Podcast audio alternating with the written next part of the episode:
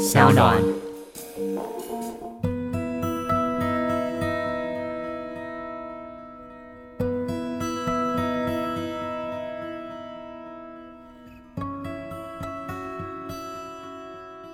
Hello，大家好，欢迎收听由商浪跟独立媒体报道者共同制播的 Podcast 节目《The Real Story》。在这边，你会听到我们所做的调查报道，你会跟我们一起和受访者面对面，还有在很多重大的新闻现场，我们会带新闻现场之外的内幕，还有我们所观察到的一切，还有一些真实故事，透过声音的方式带给你。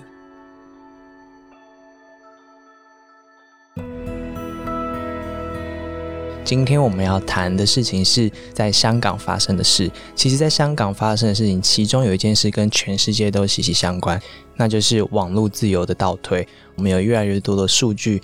透过各式各样免费的应用被企业所掌握，但是在新的法令出现之后呢，很多政府会觉得他自己有办法拥有这些数据，然后透过一些手段，不管是合法的或是非法的手段，掌握你的数据，就可以掌控你的人民的行踪，所以你的自由可能就慢慢慢慢倒退了。这个现象在全世界很多地方都在发生。那我们今天呢，透过岳阳连线的方式，跟一位从二零一二年到现在关注隐私、关注数据安全的一位邝颂琴，来跟他聊聊香港的现况。其实我们在五六月的时候就做过蛮深度的调查了。我们发现国安法当时候一有消息出现之后，隔天全香港大家买的最多的 App 里面前十名有七个都是 VPN，大家都在想办法保护自己的安全。然后也看到我们受访者说，他的学生们、他的朋友们。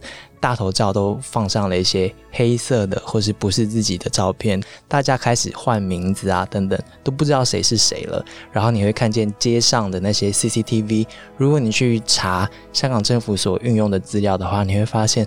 本来用来监视有没有乱倒垃圾的这些监视镜头，它的资料其实被警方作为在了解谁有参加一些街头抗争的这个实证。那最后我们也发现，其实，在 Telegram 上面这个大家认为很安全的地方。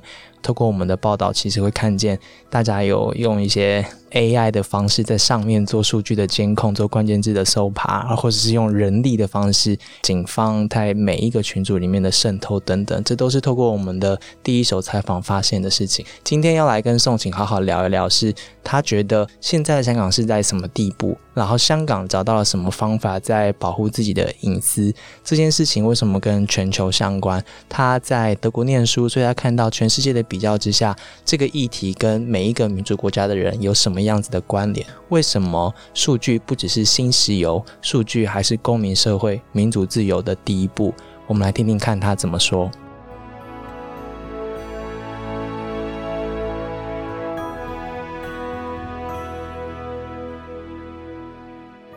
宋晴，你好。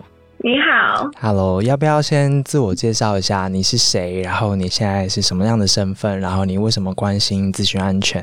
好，呃，我是邝仲晴，我现在在呃德国念博士，然后我在香港，我是土生土长的香港人，然后我在香港是一个治安的跟政治的活跃分子。然后我会关心这种呃治安的 topic，是因为一开始我是关心香港的那个版权法的更新，然后发现它其实会对网络上面的言论自由做成一些影响，所以我开始关心关于网络的议题，然后后来就越来越关心越多，然后现在我念博士的题目也跟。私隐保护有关，我念的是各自保护的一些东西。这样，各自保护。你说你一开始参加运动，然后关注到这个议题，那个是几年的时候？那是我十五岁，所以大概是二零一二年。二零一二年的时候，哦，那时候跟现在的网络应用其实相差蛮大的。为什么那时候对你来说，隐私跟政治运动有关系？应该说，我会看见那时候我们开始越来越多香港人用 Facebook 或是 Google 的服务啊。是。他们为什么服务是免费的？是因为他们是从他们的广告收益中来赚钱，然后维持那服务的。那他们其实的广告呢，其实是要靠我们的个人资料来做一些呃运算，或是做一些安排，让我们会看见他们觉得我们会想要看到的广告。那其实这个就是他们赚钱的方法，所以又开始关心，哎，到底他们拿了我们什么资料，然后那些资料用来干嘛了？因为在香港，警察很常会问网络服务的供应商拿用户的资料。你说从二零一二年的时候就出现警察就出现这样子的行为吗？对他们一直都有，他们很因为香港还有一些蛮就是规模蛮小的供应商，如果就是一些本地的，不像 Google、Facebook 那么大的，那他们就会很容易被警察吓到，然后都没有在没有法庭手令的情况下把用户的资料交出去，这样来避免警察给他们的麻烦。这个东西是一直都有，只是这几年特别严重而已。但是在什么样的情况之下，警察会去要这些资料？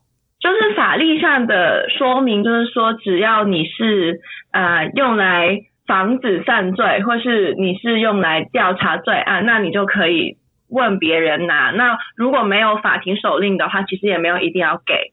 但是警察都是用那种吓你，跟你说你不给的话，你就会有麻烦，我们都找你麻烦那种东西来吓到别人，会将用户的资料给他们这样。那面对这种情况，也就是一边是社交平台 （social media），它在 collect 你的数据，然后规模越来越多；另外一边，你也看见警方或者是国家的机制不断的是各种方法在要求厂商提出这些东西。你能做些什么？我们能做的其实就是从几个方面来讲。你个人生活层面来说，你就在选用服务的时候要小心一点，例如说。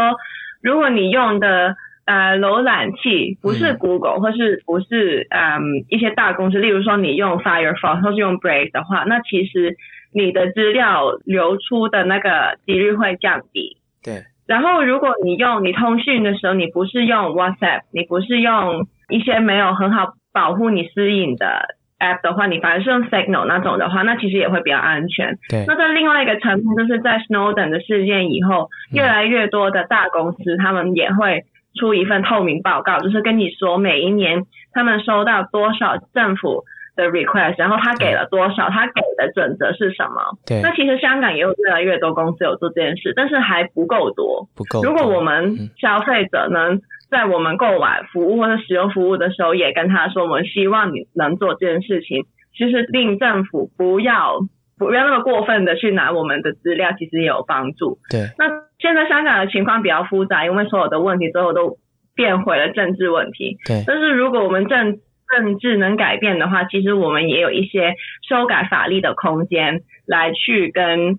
一些供应商说，你不能随随便便就把我们的资料给别人。你刚刚提到史诺登，这边帮听众补充一下，史诺登就是在美国，然后他曾经是国家的单位的其中一个聘雇的雇员，然后他后来泄露了大量的文件跟证据来证明说，国家透过网络，然后在监控。他的公民，然后以国家安全为由收集各式各样的资料，然后那个幅员之广大，然后是监视的细致，这是前所未见的。但是在史诺登出来做这件事情之前，其实大部分全世界的人是不知道，包括美国政府有在做这样的事。但是我想问的事情是，即使是史诺登那时候做了这么大规模的泄露。其实到现在，大家还是没有认真的把数位隐私啊、网络安全啊这些事情当做一个 issue，大家还是用的很愉快吗？这些免费的应用，我想问的是，香港人有在意吗？他们跟你一样会在意这些事情吗？我觉得，尤其是在修例运动开始以后，其实越来越多的是有注意。当然，这个不是一个好的现象，就是说你有危险的时候你才重视，但这是人的本性就是这样，没有一个很。很需要解决的问题的话，倒是不会理会。但是在运动开始以后，我会看见大家开始讨论，到底用 WhatsApp 安不安全，用 Signal 是不是比较安全，或是他们应应该用什么方法才能在网上隐藏自己的身份，让他们在安排示威或其他东西的时候，不要那么容易就被政府找到。那其实是有一个比较上好的转变。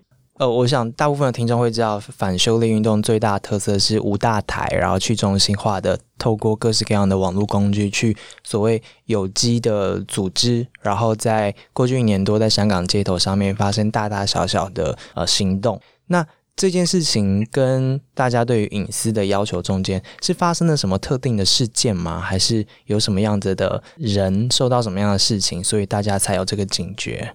我觉得，因为这个五大台的重点就是透过，尤其是 Telegram 或是一些网上的平台，用来讨论，然后就整理出一些我们可以做的事情，然后大家就自发的去跟别人合作，所以就透过用 Telegram 这种可以隐藏你真实的个人身份的这一种平台来做的。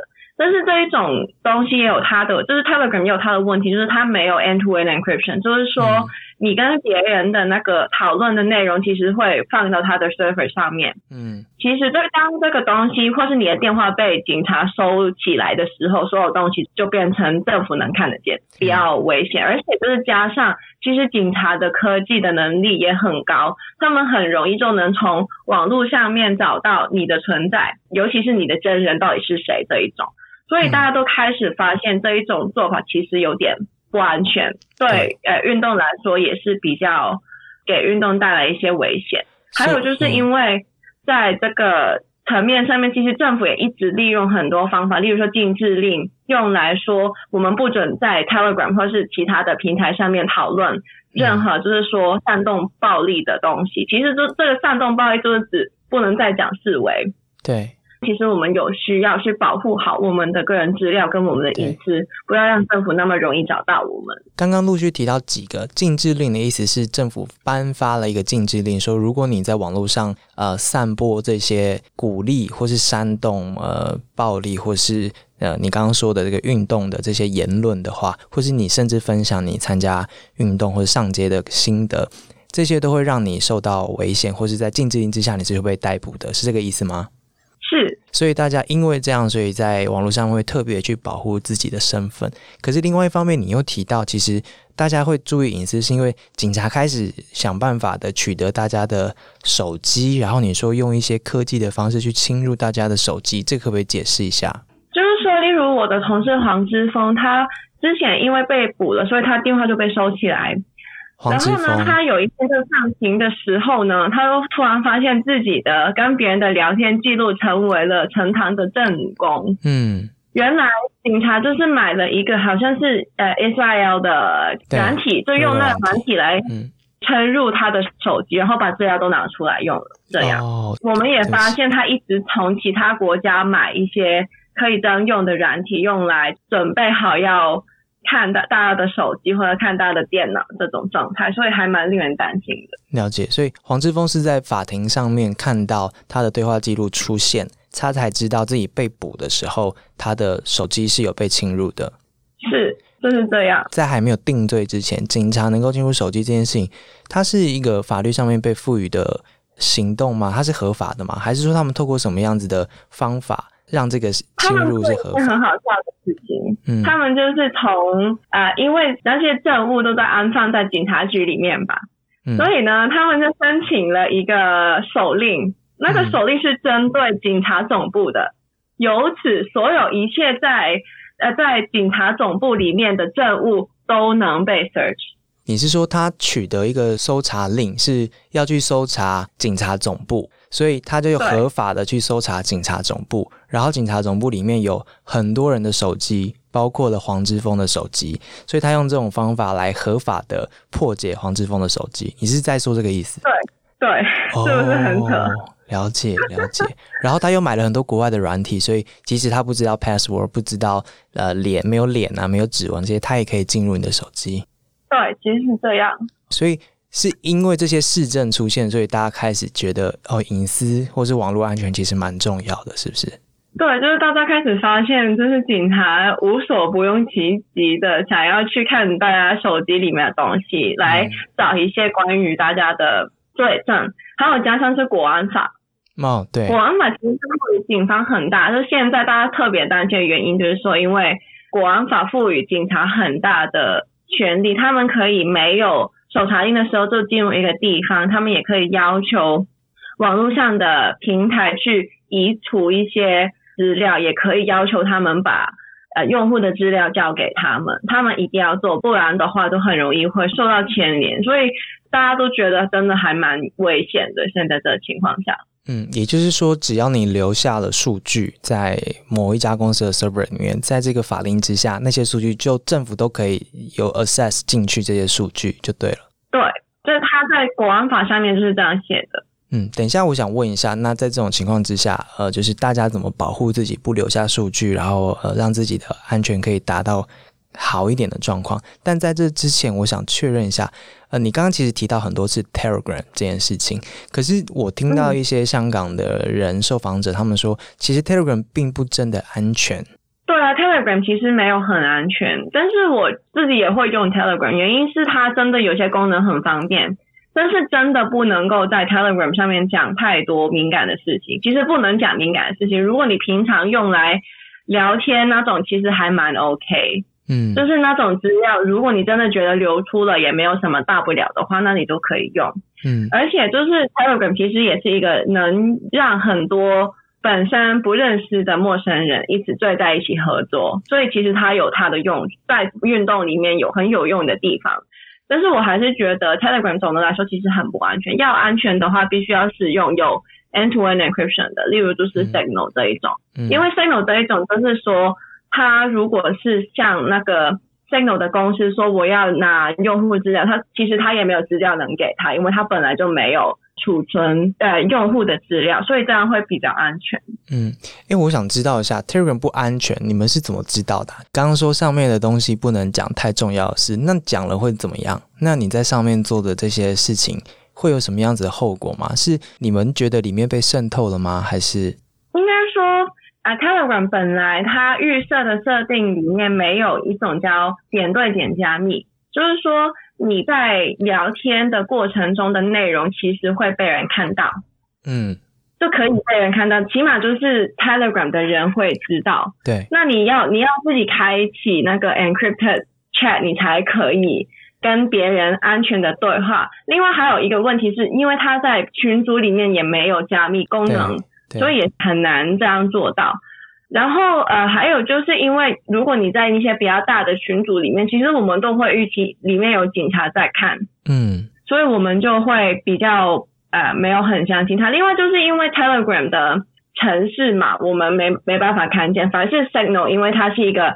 呃，开放源的软软体，所以我们能看见到底里面有没有后门，就是有专专业知识的人还是能看得出来它到底安不安全。哦，所以我都会比较说，呃，Signal 比 Telegram 安全，但是 Telegram 还蛮好用的。我真的要说，我平常也会用来跟别人聊天或是什么的，但是我都不会用来做有关于社运的事情，就是的。嗯嗯嗯，我是有听说，呃，有真实的市政是。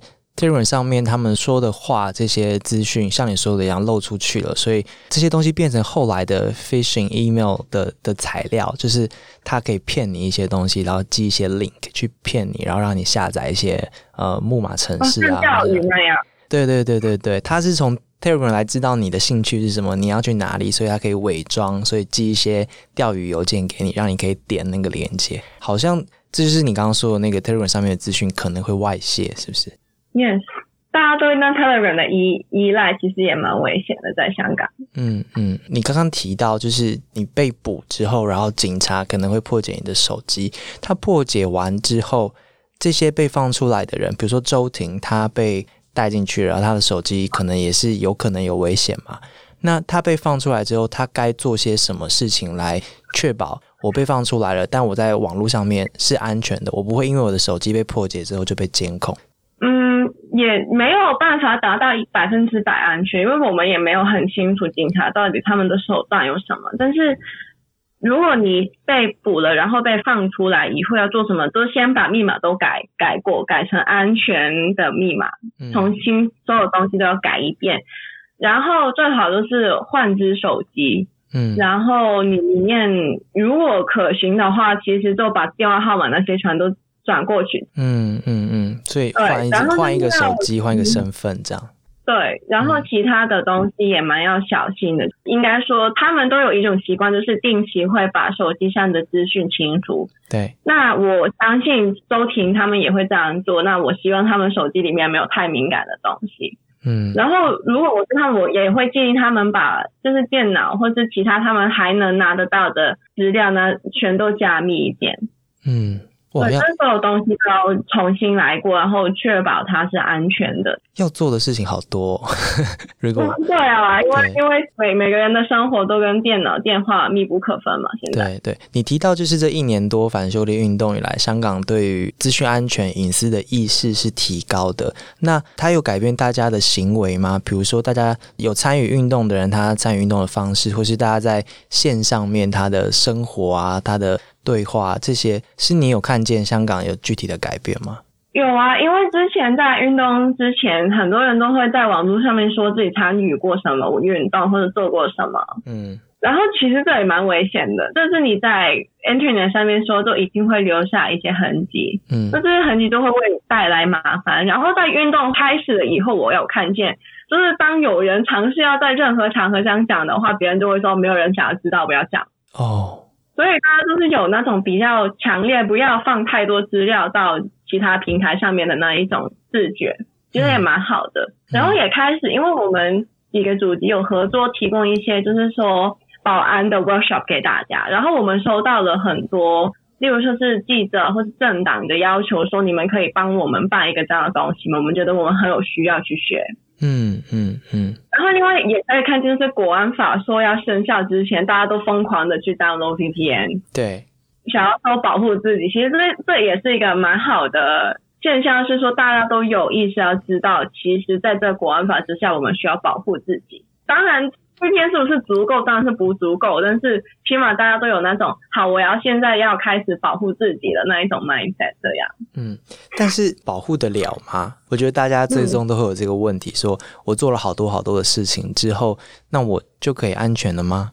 不是，应该说在网络保安的层面来说，其实只有一个方法是最安全，就是不用就最安全。但是这个没办法嘛，我们每天都在用 Facebook、用 IG 这一种状态。对，所以你就我觉得很重要的事情就是你要衡量自己的风险。例如说，我跟你的风险一定比随便一个路人要高，因为你是记者，我是 activist。对，所以我们的风险比较高，所以我们在选择用什么服务的时候，就要比常人小心。嗯，如果你只是一个普通的市民，然后你没有参与任何呃很敏感的东西的话，其实你的风险没有那么高。你只要做好基本的东西，例如说啊，用一些不会打理太多个人资料的 browser，不要随便就在网络上面大讲特讲自己的事情。嗯，然后呃可以的话，在讲政治的时候，这种比较安全的，例如说 Signal 或是 Threema 那种东西，那其实就可以。当然，如果是 activist 的话，你当然是所有资料都要加密，所有档案都要加密，密码要非常安全，不要随便连外面不知名的 WiFi 这一种。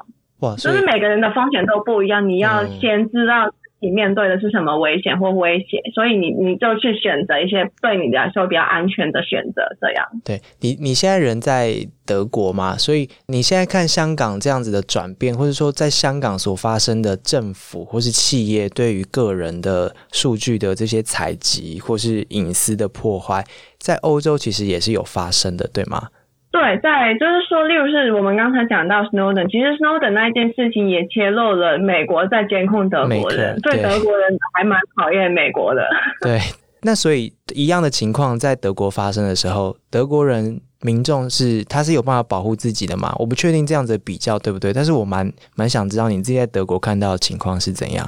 我觉得德国整个文化很不一样。例如说，其实大家没有很很在用 social media，他们有户口，但是他们不会很常把自己的生活放上去，因为他们是德国或者欧洲人，总的来说也是蛮重视自己个人私隐的。嗯，就是不想让别人知道，更不想让商业机构知道我们每天在做什么，所以他们没有很常在使用。然后他们的资料保护法规也非常的严格。对。所以他们他们对于各自保护的东西也做的蛮多，他们对就是被拍的照也非常敏感，所以在这边他们总总的来说那个意识比较高。对，香港我知道之前也做蛮长期的一些学者在推动就是数据的保护的法令，但是现在遇到国安法那些推动个人隐私的保护，这些还有效吗？还会继续推动吗？如果要说推进法规的更新的话，对于面对商业机构拿个人资料是有用的，那在国安法底下其实没差，因为它整个国安法就就可以什么都能做，就为所欲为那种状态。他要问什么那个平台拿资料，他都问。他要你打开手机你就打开，他要看你的电脑他都能看，就是这种完全没有保护的状态是在国安法之下就出现了，所以还蛮恐怖的。就是我们不会再有法律对我们的保障，我们基本的人权也其实被这个国安法给剥夺了。这听起来好绝望哦。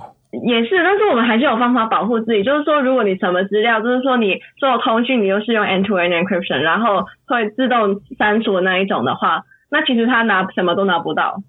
当然，这个都是就是你生活上面的选择。例如说，你跟男女朋友聊天，其实你也蛮想要留着那些记录嘛，你没有想要把东西全都删掉。但是在这个情况下，可能删掉对大家来说都比较安全。这样，嗯嗯，你自己从二零一二年关注到现在，你你描述的是香港现在一切都政治化了嘛？那现在大家懂得保护自己，可是另外一方面来看，是在网络上面大家都不说话了，就是不讲敏感的东西了，然后不谈论了。这样子的影响会是什么？就是白色恐怖嘛，就是说，因为大家都害怕继续再讲的话就会有麻烦，所以就不讲了。然后其他人看着说，哎，越来越少人讲了，要么我也不要讲好了，不然危险。就有点是感觉是蛮被，就自己就好像是被孤立，就是没没没办法知道到底别人是不是跟你还是一样想法。然后后来越来越少人出声的话，那其实那运动就慢慢的会。死掉这种样子，其实这个法律最恐怖的地方，不是说他那些法条赋予警察或是国安多少的权利，而是他制造那恐惧，那个对于言论自由的审查，或是你自己会开始自我审查的那种状态，这个才是这个法律最恐怖的地方。而这个没有没有科技能解决这个恐惧，因为这个恐惧是你来自你自身，你对于自身安全的担忧，会令你不要再讲那么多。嗯，只能说，如果你能用科技，懂得用科技保护自己的话，你能讲的东西比较多，但是也其实是说真的是比国安法立法之前要少。嗯，那其实这个是蛮危险，但是幸好的是，我们看见香港人也蛮不屈服的。我们总的来说还是在一直在找方法反抗，然后说我们想要讲的是，例如说我们会说。刚服香港时代革命嘛，但是现在不能讲了，我们就用 underscore 八个 underscore 来代替这个口号，那大家也懂，其实还蛮有蛮有创意的。其实我们还是在找方法去讲我们想要讲的事情，也一直有人呃没有理会那个红线，一直去讲。没有这个就看大家的意愿跟意志有多强，这样很强吗？你现在感受到的很强吗？国安法颁布到现在大概一个多月，我觉得总的来说大家还蛮。不要服从的，就是在七月一号的时候，就是有个游行，我我也在场，然后我有看见很多人也在继续喊口号啊，也一直在摇动香港独立的旗，就蛮能看见，其实大家都蛮蛮不要服从这个国安法，觉得这是我的自由，你干嘛来干扰我本来能做的事情？应该说，因为随着那个政政治状态越来越。夸张，就是中国一直在做些很不可理喻的事情。其实大家都就是一方面很绝望，是情况越来越差。但是我们也知道，这也蛮代表，就是中国对于我们开始没辙了。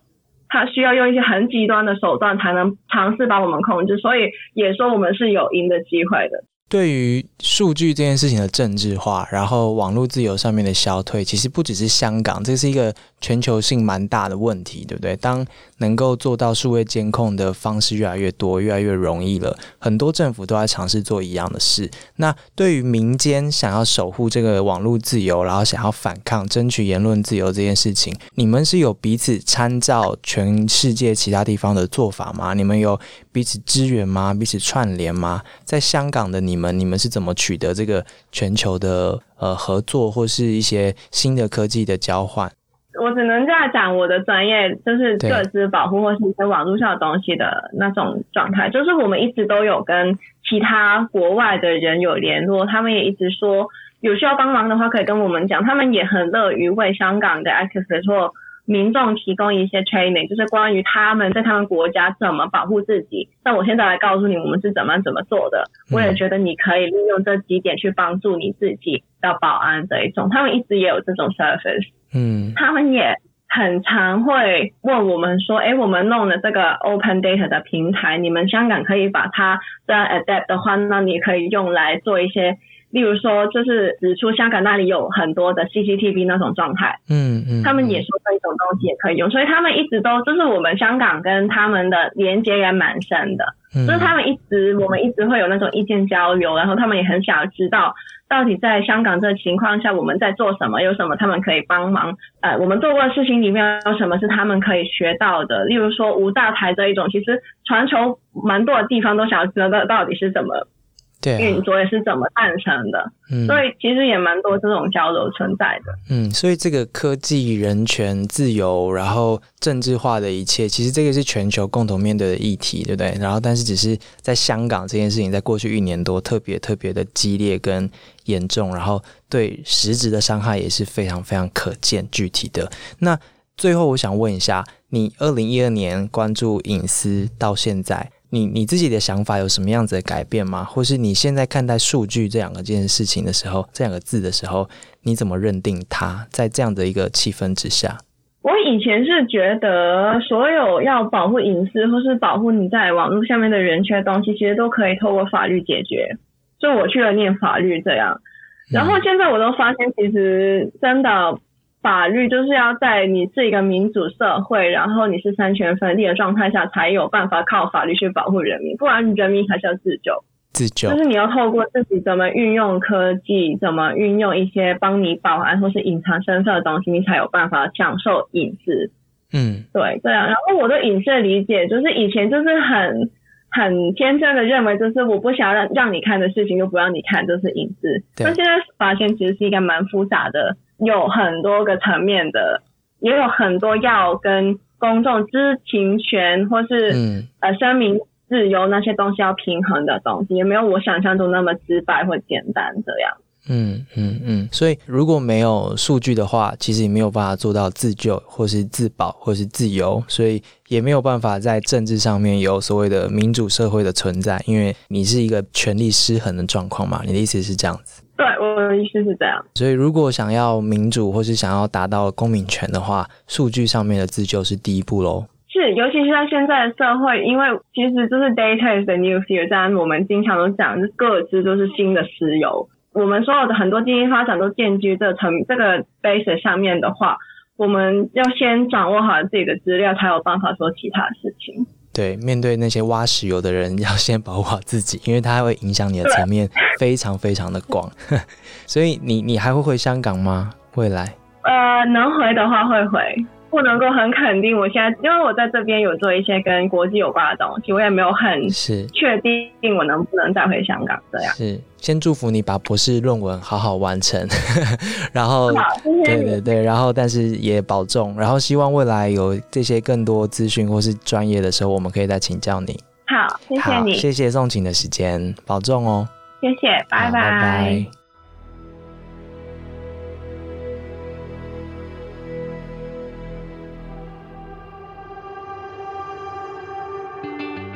谢谢你今天的收听，而且听到了最后。如果你喜欢今天的内容的话，欢迎把我们分享给你身边的朋友，也记得要订阅我们的节目，你就可以最新收到我们节目讯息。报道者是一个由个人捐款所组成的一个基金会，我们是非营利组织，没有广告，也没有付费墙。我们希望让最重要的事情、最重要的事实，能够以最无障碍的方式传到每个人的心里面跟耳朵里面。这是我们做的尝试。如果你觉得对你有帮助的话，欢迎捐款加入我们，用定期定额的方式、单笔的方式成为报道者，和我们一起前进。